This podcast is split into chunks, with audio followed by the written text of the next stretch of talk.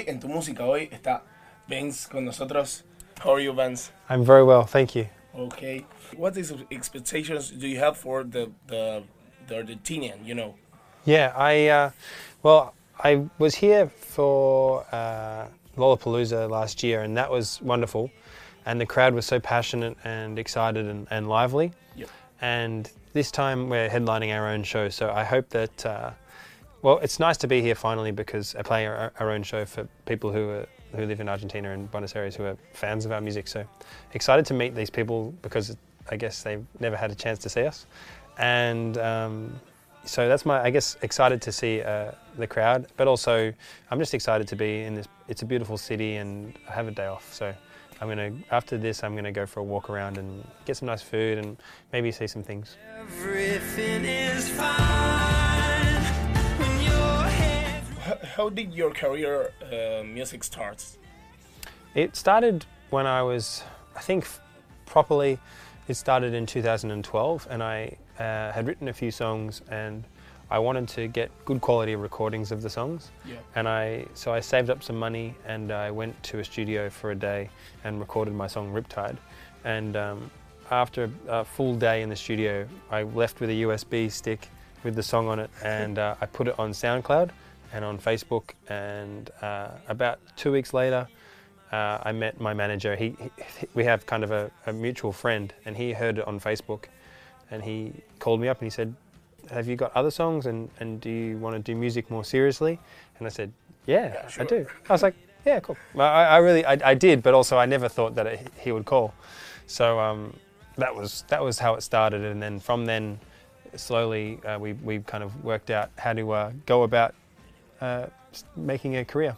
How was like to you uh, to give up uh, the law school and turn to music? Um, it wasn't. It wasn't very difficult uh, for me. I, the difficult part was actually getting through my law degree, and I finally I got I finished it, but I never did the training to become a lawyer. Okay. And I spent about three weeks at a, a family law firm, and I was uh, I was good at getting juices for people, and I would do the coffee run. And uh, but I, actually, when it came to working, I wasn't particularly good, uh, or I didn't even know anything.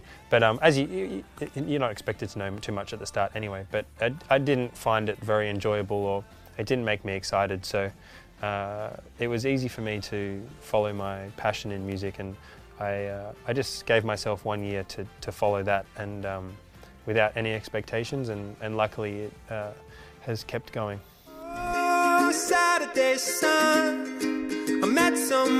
How was it like to to open the show of uh, Taylor Swift? Taylor Swift.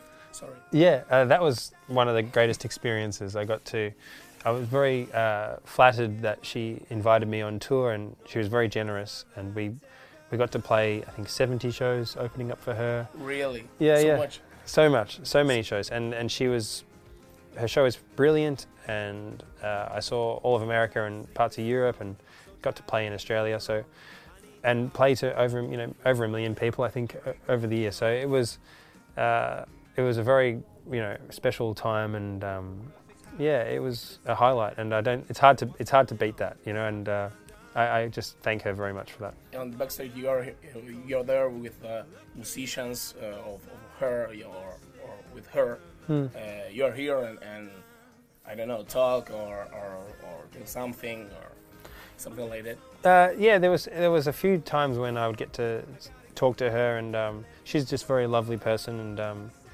at the end of the Australian show, we played uh, in Melbourne, and it was our the last show of the whole tour. And um, she gave me a very like lovely shout out to the crowd, and she said, you know, hometown boy, Vance Joy, uh, you know, da da da. And then after the show, she uh, she asked if uh, my parents would like to meet her. So my myself and my parents came and said hello to her, and I thought that was very kind of her to say hello to my parents. And still the memory's right there. She put the breeze in my head. How would you you define your second Ah, studio album? yeah, how would I define it? Um, I think um, I would say that it, it's uh, intimate, um, like my first album. I think there's some more. Uh, I hope that it's powerful, emotionally powerful. So that's what I hope. Is that that's that's the intention to make songs that uh, have emotional power and that connect with people. So, we have here the sign. That's my signature, and this is the artwork. And I actually uh, I sketched the artwork, which is probably why it's so simple.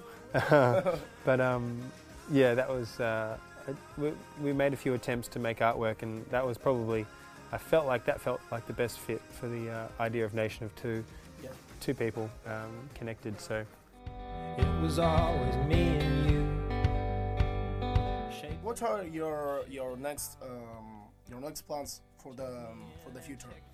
Yeah, I think um, I've got about 19 more shows on this tour. Uh, really? So South America, uh, Latin America, and then also uh, Europe.